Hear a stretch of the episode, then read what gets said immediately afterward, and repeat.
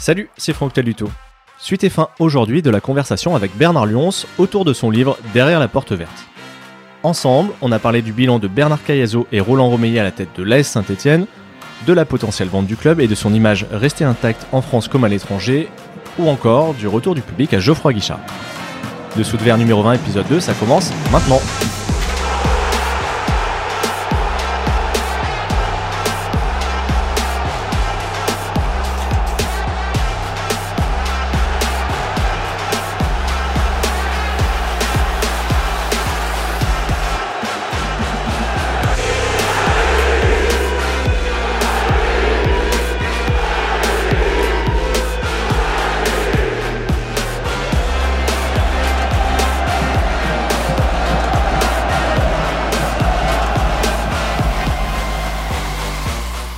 À la lecture de ton livre, les deux présidents justement n'en ressortent pas valorisés. Euh, je vais citer juste une anecdote de Roland Romier qui euh, veut faire passer sa détresse devant le groupe, qui lance son téléphone sur le sol, qui l'explose.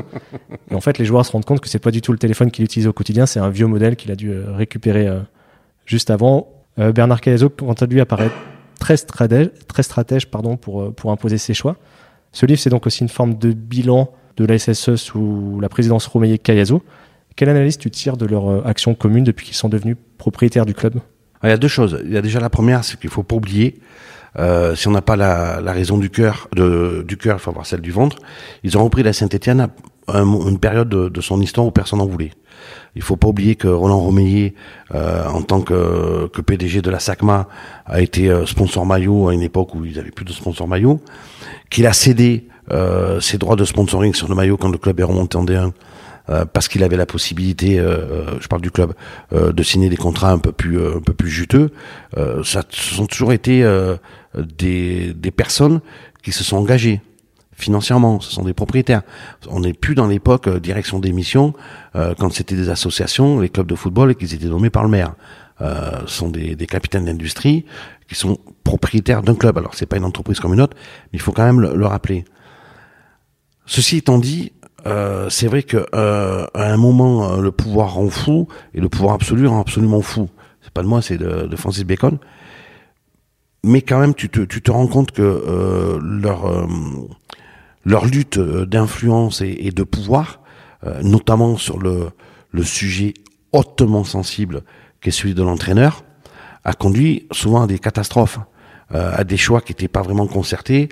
C'était plus je place mon pion euh, vu par exemple avec l'arrivée de, de, Claude Puel euh, dans les bagages Xavier Tuyau. Et je parle pas de compétences des uns des autres, mais c'était des jeux d'équilibre de pouvoir, de prise de contrôle du pouvoir, qui contrôle l'entraîneur, contrôle le club, etc., etc. Et finalement, euh, le miracle permanent, c'est que ce club a quand même eu des résultats parce qu'il n'est plus descendu depuis. Alors il y a eu euh, deux, deux, trois catastrophes industrielles qui ont été évitées notamment la période de 2009 dont on a parlé tout à l'heure avec Alain Perrin, celle de, de 2020 avec euh, l'arrêt prématuré du championnat à cause de la pandémie de Covid-19, et les Verts étaient 17e. Donc c'était ben, on ne réécrira jamais l'histoire, mais c'est pas certain qu'ils se soient maintenus en, Ligue 1. Donc il y a eu, on était proche du précipice, ils sont jamais tombés dedans. Ça, quand tu vois ce qui s'est passé à Bordeaux, tu vois ce qui se passe à Nantes, etc. Il faut quand même le, ça c'est à, leur, à leur crédit. Après, tu sens, et les supporters l'ont quand même publiquement fait, euh, savoir que il est temps quand même que la Saint-Etienne ouvre euh, euh, un autre chapitre de son histoire. La question c'est est-ce que qu'on peut est-ce que le club aujourd'hui est, vendable? Parce qu'avant de démissionner aujourd'hui, il faut que les présidents vendent. Ça, c'est un autre problème et ça va être plus compliqué. Justement, tu en as parlé tout à l'heure. Euh, tu as dit que ce livre, et tu l'écris aussi en introduction, que ce livre n'est pas un pamphlet sur la Saint-Etienne. Est-ce que tu as déjà des, des retours euh, de l'accueil du livre en interne au sein du club? Alors il y a eu, je ne veux pas parler à la place des autres, hein, parce que ça, je je me permettrai pas. Je sais qu'il y a une inquiétude, mais euh, une inquiétude parce que les, gens sont, très inquiets de savoir. De, je parle de la direction du club, de savoir et d'autres composantes du club de savoir ce qu'il y a dedans. Euh, m'en suis jamais caché. Hein. J'ai eu 92 personnes qui m'ont aidé à, construire ce livre. Donc vous doutez bien que parmi les 92 personnes, peut-être, éventuellement, qui sait, il y a eu des gens euh, de la Saint-Étienne. Quand je dis des gens, c'est pas une personne. Donc c'est c'est J'ai toujours travaillé, contrairement à ce que, les, euh, ce que le grand public pense, j'ai toujours travaillé en toute transparence avec le club. C'est-à-dire que chaque fois qu'il y avait un sujet euh, qui était un petit peu piquant, une actu, une info, etc., j'ai toujours prévenu le club en, amont. En amont. Je on est dans une démocratie. je suis pas là moi pour, je veux pas l'amour du club, le machin. C'est pas du tout le truc. C'est travailler en bonne intelligence. On n'a pas des intérêts tout le temps entre un journal comme l'équipe et et la Saint-Etienne, mais on a toujours essayé de travailler en bonne intelligence. Ils ont toujours été prévenus, ils ont été prévenus de la sortie du livre, ils ont été prévenus euh, des chapitres qui les, qui les concernaient, euh, donc il n'y a pas de... Ils vont pas être... Euh, enfin, ils vont pas être surpris. Voilà. Après, encore une fois, et je le répète, je euh, ne me suis pas attaqué euh, aux affaires privées des uns et des autres, alors que j'aurais pu le faire. Oui, notamment, j'ai souvenir d'un chapitre où tu parles du maître chanteur, du corbeau. Du corbeau, oui, de, de, de, au club. Oui, tu expliques que Roland Romeillet est notamment visé pour des affaires d'ordre privé, mais voilà, on en reste là, il n'y a pas plus de détails. Oui, parce que les, les, les, les lettres, il y en a certaines que j'ai lues, euh, que j'aurais pu publier aussi. Si j'avais vraiment voulu nuire à Roland Romeillet et à l'institution, j'ai horreur de ce nom, de ce mot, mais à la Saint-Etienne, j'aurais pu le faire, je l'ai pas fait. Parce qu'il y a, y a une limite que, que je me suis... Euh, je me suis interdite. Alors c'est, vous allez dire, c'est assez rigolo parce que euh, le club a voulu me censurer et en même temps je me suis auto-censuré. Donc tout va bien. La boucle est bouclée. On verra.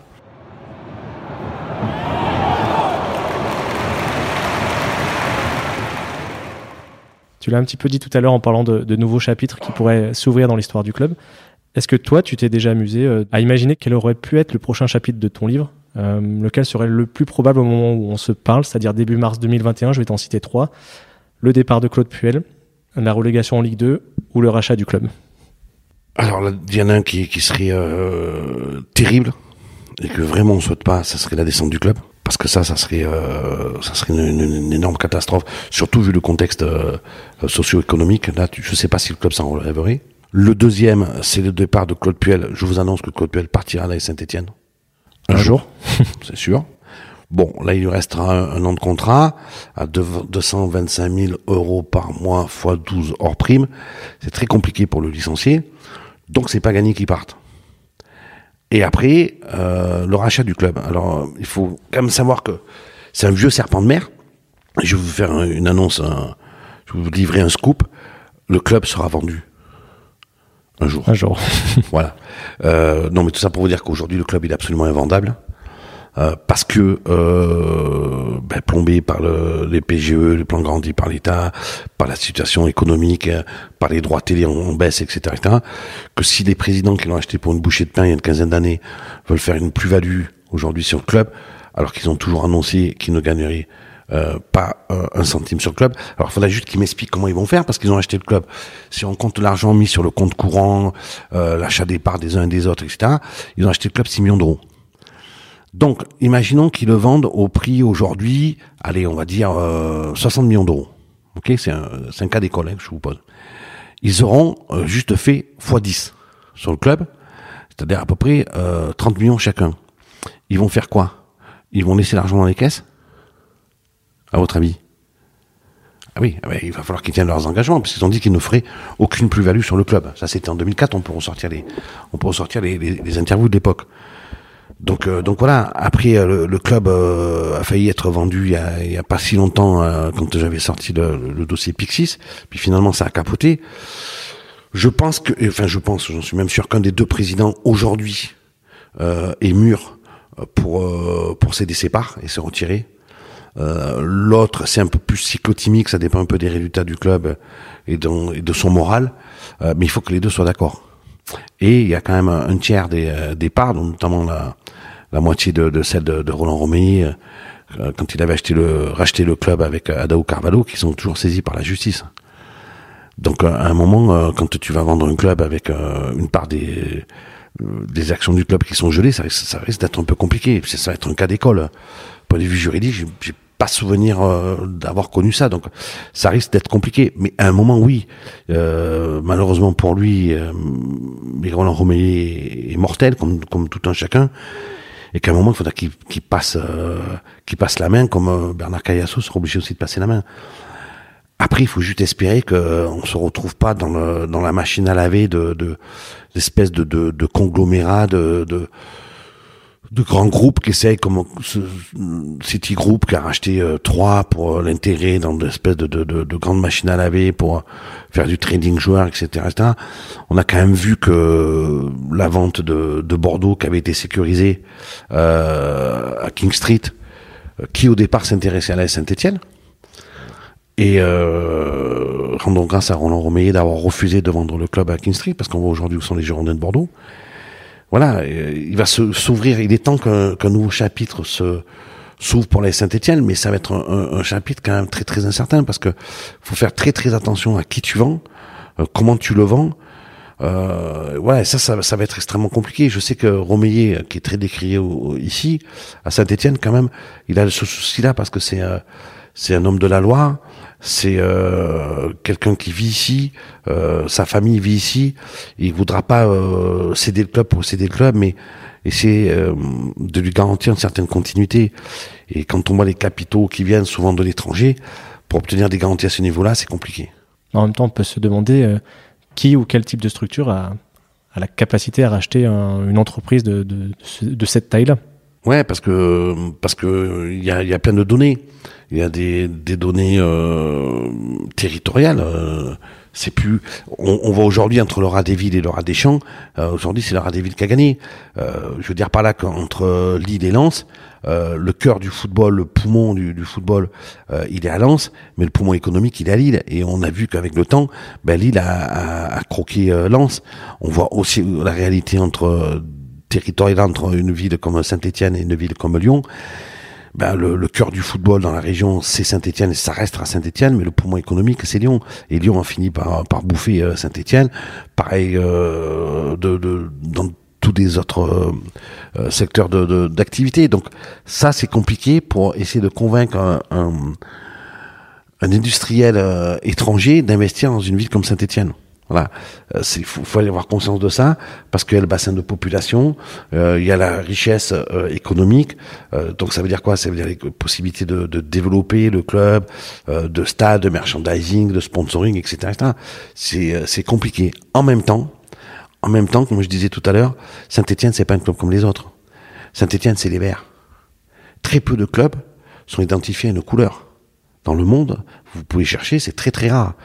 Et les Verts euh, c'est la fiancée d'Italie, de la, fiancée de la France. J'insiste là-dessus, mais ça, ça un, un affect euh, très très important, pas que dans la région Rhône-Alpes, mais dans toute la France, voire même à l'étranger. C'est un club qui est aimé, euh, qui est respecté. Ça rappelle ton, ta jeunesse. C'est le dernier club français de, de Michel Platini. Alors pour les Stéphanois au quotidien, bon, ça fait partie de la normalité parce que si t'es Stéphanois, c'est t'es, supporter des Verts parce que ça fait partie de d'un fait culturel, comme si tu es à Marseille, tu es supporter de l'OM, parce que ça fait partie de ton quotidien, de ta culture. Mais euh, au-delà, c'est quelque chose de très très important. Et donc, euh, ça peut intéresser, euh, j'espère, ça peut intéresser un, grand groupe industriel, parce que tu peux capitaliser là-dessus. J'ai horreur de ce mot-là, mais puisqu'on parle de business, les Verts, c'est une marque. Et c'est une marque qui est très très forte. Malgré le temps qui passe Ouais, malgré le temps qui passe, et, encore une fois, malgré le temps qui passe, grâce à, à, Galette. Parce que euh, le fait de d'avoir des repas de famille comme tu fais de temps en temps, comme je fais aussi et que tout le monde fait. Moi en ce moment Ouais, moi en ce moment, mais quand papa il raconte euh, ces, ces, folles, euh, ces folles soirées euh, dans le chaudron, que les années passent et puis que c'est le grand-père qui les raconte et que toi tu as 20 ans et tu n'en as pas vécu, c'est sympa les repas de famille, mais tu as envie de, vivre un peu ta propre histoire et de te construire ta, ta légende personnelle. Et c'est justement ce qu'a ce qu'a permis euh, euh, le set d'or de, de Galette, c'est de permettre à, tous les jeunes euh, supporters des Verts bah, de vivre une finale au Stade de France. Ça a été peut-être à mon sens, la plus festive. En plus, c'était Rennes, qui était, les Bretons sont quand même très festifs et très sympas. Non, mais c'est vrai. C'était dans, un climat apaisé. Euh, il y avait 50, 60 000 Stéphanois. C'est la première fois qu'on voyait ça et c'était formidable. Et c'était, un grand moment de communion, de bonheur. Le lendemain, 40 000 personnes dans les, rues de, de Saint-Etienne. C'était extraordinaire. Et des jeunes ont vécu ça. Et tous les jeunes, je pense notamment aux, aux ultras, ils ont vécu aussi euh, ce que c'était euh, l'Europe les déplacements à Karabükspor, en fin fond de l'Anatolie, en Turquie, euh, en Azerbaïdjan, avec l'apothéose, euh, le retour des Verts en Angleterre, où, voilà, on a vu ce que c'était le, le, le, peuple vert, la passion stéphanoise. Et ils ont tous, euh, chacun euh, dans son cœur et tous ensemble, écrit leur légende personnelle. Et ça, c'est formidable. Et donc, je pense que le, la transmission de génération euh, s'effectue à ce moment-là. Et euh, ça a permis, euh, pas, pas au club de, de, de, de se trouver une nouvelle génération de supporters, mais à cette génération qui existait déjà, de vivre ses propres émotions. Donc, le Saint-Etienne s'est offert un, crédit, je pense, à ce niveau-là pour pour encore quelques années, même si je suis très très inquiet de, de ce qui va se passer dans le monde d'après. Alors maintenant, c'est plus le monde d'après, c'est le monde d'après après. On parle beaucoup de décrochage euh, scolaire. Je pense que le, décrochage euh, sportif, c'est un danger qui, euh, qui menace. J'en ai parlé avec des, des, des, copains qui qui bossent à la ligue. Euh, je leur ai dit travailler vraiment là-dessus, quoi, parce que le, le retour avec des, des, taux de remplissage à 100% dans les stades, parce que ça va être vécu comme une, libération, j'en suis pas du tout sûr, quoi. Je suis pas du tout sûr. Tu peux te retrouver avec des, des, stades à moitié pleins, mais surtout à moitié vides. Alors les jeunes, les ultras, tout ça, je je doute pas un seul instant qu'ils aient euh, qu'ils aient pas tous décroché, même si je pense que même dans ce noyau dur, il y a quelques-uns euh, qui, ont décroché. Et après, il faut voir le grand public. C'est un an sans, public dans un stade, ça fait beaucoup. Hein. Surtout que la situation de départ n'était pas forcément florissante. On le voit Geoffroy Guichard avec un taux de remplissage qui est en deçà de ce qu'il était il y a quelques années. Exactement, exactement. On est, on, on, a, on a, fini pratiquement euh, euh, avant le confinement euh, sur une soirée extraordinaire. C'était la demi-finale de la Coupe de France à Sarenne. On a vécu une, des, des, des soirées euh, comme tu peux rarement vivre ailleurs qu'à Geoffroy Guichard. C'était formidable. Euh, c'était génial. En plus, le scénario, le but de bouse, surtout bouse, euh, l'enfant au nid de, de Geoffroy Guichard, tout ça, c'était génial. L'envahissement de la pelouse qui s'est très bien passé, le retour des Verts en finale d'une Coupe de France face au PSG, c'était mythique.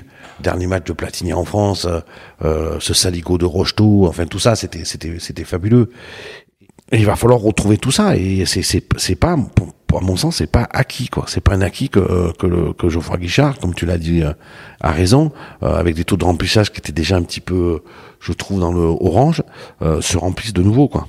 C'est pour ça que le, retour du, public dans les stades, il va falloir que les, nos dirigeants ils travaillent et se plongent dessus très facile, très sérieusement. Ça se fera pas un claquement de doigts. Il y aura aussi la peur.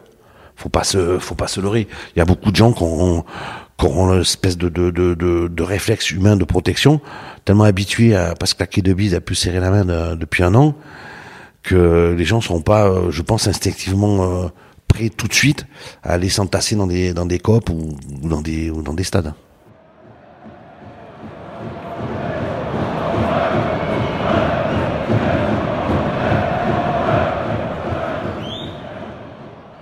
Je voudrais finir cette euh, conversation sur tout à fait autre chose en parlant plus de ton travail d'écriture. Euh, tu l'as un peu évoqué au début, tu as fait le choix de, de parler plus que de parties de chapitres, de saisons et d'épisodes. Pourquoi avoir emprunté ce jargon des, des séries? J'ai jamais fait d'école de journalisme, mais j'ai lu des bouquins où c'est euh, la base, c'est euh, écrire pour être lu.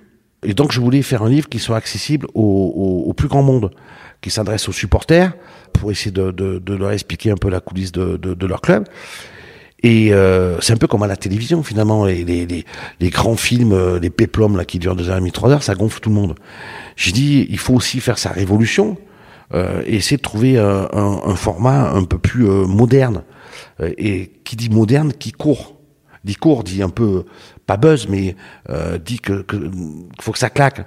Donc j'ai, je sais pas pourquoi je ça parce que c'est des, cerveaux torturés, mais j'aime beaucoup les, séries euh, télé. C'était en regardant une série, j'ai dit ce qu'il y a c'est que quelque part, si tu rates un ou deux épisodes, euh, bah, c'est pas comme dans un film, t'es pas complètement perdu. Et je me dis le côté euh, émiettement de picorer, euh, c'est dans l'air du temps. Donc c'est pour ça que j'ai dit je vais pas dire que ça, va être des parties, mais ça va être des saisons. Et ça sera pas un chapitre, ça sera des épisodes. Et à chaque fois, chaque épisode se suffit à lui-même. Et tous les épisodes forment le tout d'une saison. Qui est, comme tu l'as dit tout à l'heure, marqué sur un tempo. Euh, passeport, période des années 2000 troublée, Galette, la période de Galette, etc.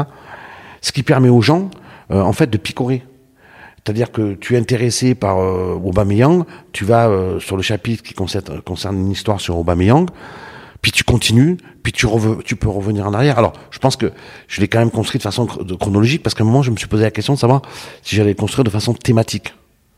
Dire vestiaire, dirigeant, machin. Et je trouvais que ça, que coulait pas, que c'était pas.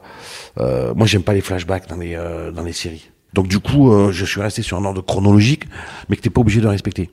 Et c'est vrai que les premiers euh, les premiers retours que j'ai eus, euh, l'accueil au niveau de, c'est un pari que j'ai fait littéraire, mais ça a été plutôt bien bien accueilli par les par les lecteurs parce que les, premiers retours que j'ai eus, ils m'ont dit ah ben c'est bien parce que moi je voulais absolument savoir pourquoi Ruffier, pourquoi on en est arrivé là avec Ruffier. Je suis allé sur le chapitre de Ruffier, puis j'ai fini le livre. Et puis alors du coup, comme j'avais pas lu le début, je suis revenu au début. Voilà. Et, après, c'est un peu en fonction aussi des, des âges et des générations. J'ai euh, discuté avec des, des personnes au, au, club qui euh, sont arrivées après, par exemple, la période 2010. Et du coup, ils me disaient, euh, on a, c'est vrai, on a un petit trou euh, culturel parce que 2000 euh, dans le monde d'aujourd'hui, 20 ans, c'est ça remonte une éternité. Et on dit c'est bien parce qu'on a pu un peu balayer les dix premières années il y avait des histoires qu'on connaissait pas et ça, ça nous aide pour aujourd'hui.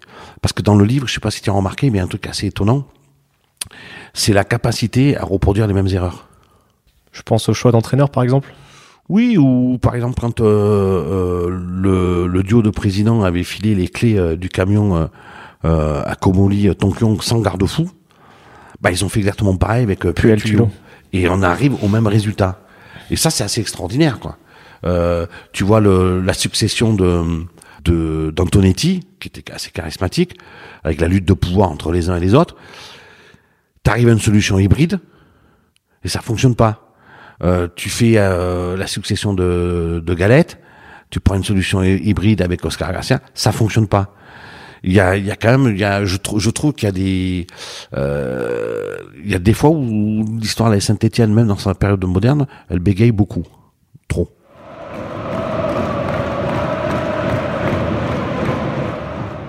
ce livre en est, euh, est la preuve, la réalité dépasse euh, presque toujours la fiction. Mais est-ce que tu as déjà réfléchi, toi, à écrire euh, une série ou un, livre de fiction sur le monde du foot? Le problème, c'est que je suis journaliste. Donc j'ai les défauts de mes qualités ou les qualités de mes défauts. J'essaye autant faire, de faire ce peu, et Dieu sait si je suis souvent critiqué là-dessus, de relater au plus près la vérité. Moi, euh, c'est pas euh, l'information qui m'importe, c'est qu'elle soit euh, vérifiée et juste. C'est pas dire c'est bien ou c'est pas bien. Ça après, je le fais quand je fais des émissions télé ou là je suis euh, consultant et je donne mon avis. Mais mon métier de tous les jours, c'est de relater la vie quasi quotidienne d'un club comme la Saint-Etienne, mais je l'ai fait à Bordeaux, je l'ai fait à Nantes, je l'ai fait à Marseille il, y a, quelques années, au plus juste c'est le, le seule ambition que j'ai dans ce livre, c'est raconter des faits au plus juste. Partir dans une fiction euh, sur le football, euh, ça voudrait dire que je pars carrément sur autre chose. Il faudrait que je me prenne le cerveau, je me le retourne à l'envers et je dis, je me dis bon, euh, tout n'est pas vrai, tout est faux et fais-toi plaisir. Ça pourrait être une, une récréation ou la possibilité oui, de. Mais alors je sais pas si j'en serais capable quoi. J'ai tellement été formaté depuis, euh, ça fait plus de 25 ans que je suis journaliste, à essayer de de de, de me d'être au plus juste, quoi, de, de de pas me tromper. Moi, je, cours pas après le scoop, mais d'essayer d'être le plus juste dans ce que je dans ce que je dis, de donner des clés de lecture, euh, des clés de compréhension euh, aux lecteurs de, de, de l'équipe comme de, de, mes livres. Et que là, oui. mais alors, franchement, il faudrait que je mette soit le cerveau sur off, soit je me le retourne euh, on me l'a déjà proposé, je je l'ai pas fait, mais euh, je pense que ça pourrait être une, euh, une expérience. Bah, je vais pas dire traumatisante, mais pourquoi pas, ouais, pourquoi pas. Faut tout essayer dans la vie. Parce que j'imagine que tu as déjà pas mal de boulot pour tes articles dans l'équipe. Quel, est, quel plaisir tu trouves justement à te lancer dans des exercices comme, comme ces différents bouquins? On a parlé de celui de Larios, celui qui sort en ce moment, qui ont une temporalité différente par rapport au quotidien, l'équipe en lui-même. Qu'est-ce que, quel plaisir tu trouves dans cet exercice? L'évasion. L'évasion et le partage. Quand, tu, travailles euh, euh, dans un journal comme l'équipe, euh, c'est très segmenté, c'est très. Tu fais compte rendu d'un match, c'est au signe près. Vous savez, sur le l'ordinateur, on a des compteurs mots, Les compteurs signes. Tu dois faire 2600 signes, 3200 signes, etc. Donc tu es vraiment contingencé. À partir de ce moment-là, des fois c'est un peu frustrant. Des fois tu fais des interviews, tu te dis, euh, bon, j'ai 6000 signes pour faire l'interview, alors t'appelles, tu essaies de gratter pour en avoir 6500, 7000. Mais en fait, dans une page, tu peux pas rentrer plus de mots et de signes que qu'une page en contient. Donc euh, il y a ce côté un peu des fois frustration. Et quand je parle d'évasion avec un livre, c'est que le livre, c'est pas du tout ça. C'est-à-dire que tu fais un texte. Alors, il y a certains, je me suis euh, appliqué à les faire courts. Je voulais faire un, style moderne, court, euh, court musclé, péchu, euh, péchu pour que pour que on aille de suite à l'essentiel, qu'il y ait des infos, etc., etc. Euh, mais quand même, j'avais pas de contingence. Quoi. Enfin, le, le, le, mon éditeur me dit bon ben, euh, euh, ça fera à peu près tant de pages. Euh, puis finalement, comme je vous expliquais tout à l'heure, on a rajouté quatre chapitres. Et puis le bouquin devait faire 300, 250, 300 pages, il en fait 400. Alors ça coûte un peu plus cher en coût de fabrication. Il sera amorti peut-être un peu moins euh, facilement, mais c'est pas très grave, quoi. C'est pas ça le problème. Et donc c'est génial. C'est une, une, vraie, euh, c'est, une vraie, euh, ouais, c'est une, c'est une évasion. C'est une construction intellectuelle aussi. C'est un vrai travail intellectuel. Euh, je vois des fois les, des gens qui me disent euh, c'est super, tu fais ça pour l'argent. Euh, un jour on parlera d'économie euh, d'un livre entre le temps passé, ce que tu files aux impôts et le reste, c'est aucune. À moins que je fasse un best-seller. Ça, ce sont tes auditeurs qui vont décider. Oui, alors effectivement, gagner un peu des sous, mais tu le fais pas pour l'argent, certainement pas. Tu le fais pour euh, parce que tu, tu, dois savoir ça en toi, de vouloir euh, témoigner, euh, que c'est une récréation, que c'est un espace de, de, de liberté, euh, d'évasion. Euh, c'est formidable d'écrire un livre. C'est c'est vraiment euh, c'est vraiment quelque chose de formidable. Si en plus tu as la chance que ton livre soit lu et apprécié, c'est encore mieux. Mais j'en ferai, j'ai fait j'ai fait la légende des vers sur, par ceux qui l'ont écrite il y a en 2015, qui m'a pris alors c'était un gros, gros, gros ouvrage. J'ai rencontré j'ai interviewé plus d'une centaine de joueurs, de dirigeants, etc., etc. Je l'ai fait parce que c'était Saint-Etienne. Et après, derrière, on m'a proposé d'enchaîner et de faire celui sur l'FC Nantes. J'ai décliné. Parce que j'ai fait, parce que c'est Saint-Etienne, mais je le ferai pas pour un autre. Parce que c'est trop de boulot, trop de temps, euh, trop de sacrifices pour, euh, pour au final, bon, une grande satisfaction parce que c'est un livre que j'adore. Mais t'en vis pas, quoi. Donc euh, voilà, j'ai fait, comme on dit les jeunes, c'est des one shot. C'est ça. Et celui-là, peut-être que c'est mon, mon neuvième livre derrière la porte verte. Peut-être que ça sera mon dernier. Peut-être s'il rencontre son public et qu'il a du succès, euh, bah, peut-être que je ferai un tome 2, euh, j'en sais rien. C'est ça qui est bien, c'est que tu sais pas quoi. 2020-2040 Ouais, ou 2000, 2021, c'est jamais, je, je, sais pas, non mais je vous dis ça, mais c'est pour, c'est pour, c'est pour plaisanter, mais, mais quoique. Je voulais finir justement par ça. Bon, tu es en plein lancement de, de Derrière la porte verte. Je te souhaite d'ailleurs tout le, tout le succès avec.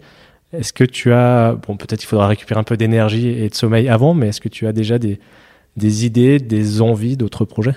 J'ai un éditeur qui m'avait sollicité pour écrire un autre livre sur, sur la Saint-Etienne, qui euh, me plaisait bien. Je pense que finalement le projet n'aboutira pas. Euh... On, on, peut, tu peux nous donner l'angle, l'approche? C'était c'était un petit truc sur les mais c'était c'était un peu comme la légende de, comme le c'était un mix entre la légende des vers par ceux qui l'ont écrite et euh, derrière la porte verte. Tu as des petites anecdotes euh, mais qui balayent toute l'histoire de Saint-Étienne donc sur euh, 90 ans c'est ça? 132 ouais c'est ça sur 90 ans. Et la façon de ça, ça me plaisait bien. Je pense que le projet se fera pas je suis pas sûr qu'il y en ait un autre derrière.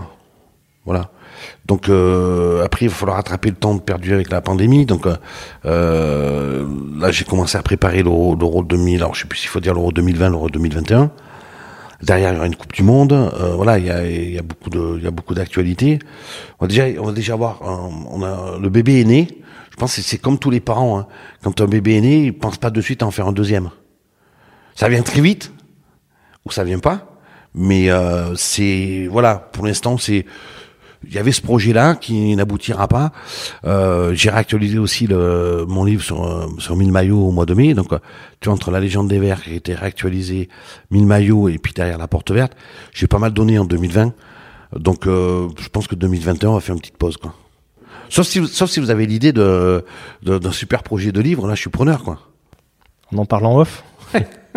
Merci en tout cas Bernard d'avoir partagé tout ça avec nous. Merci Je- à toi, puis merci à, merci à vous de, bah, de nous écouter, puis continuer à écouter les, les podcasts, c'est bien. Et je renvoie donc toutes les personnes qui nous écoutent vers ton livre. Ça s'appelle Derrière la porte verte, Histoire secrète de la Saint-Étienne 2000-2020.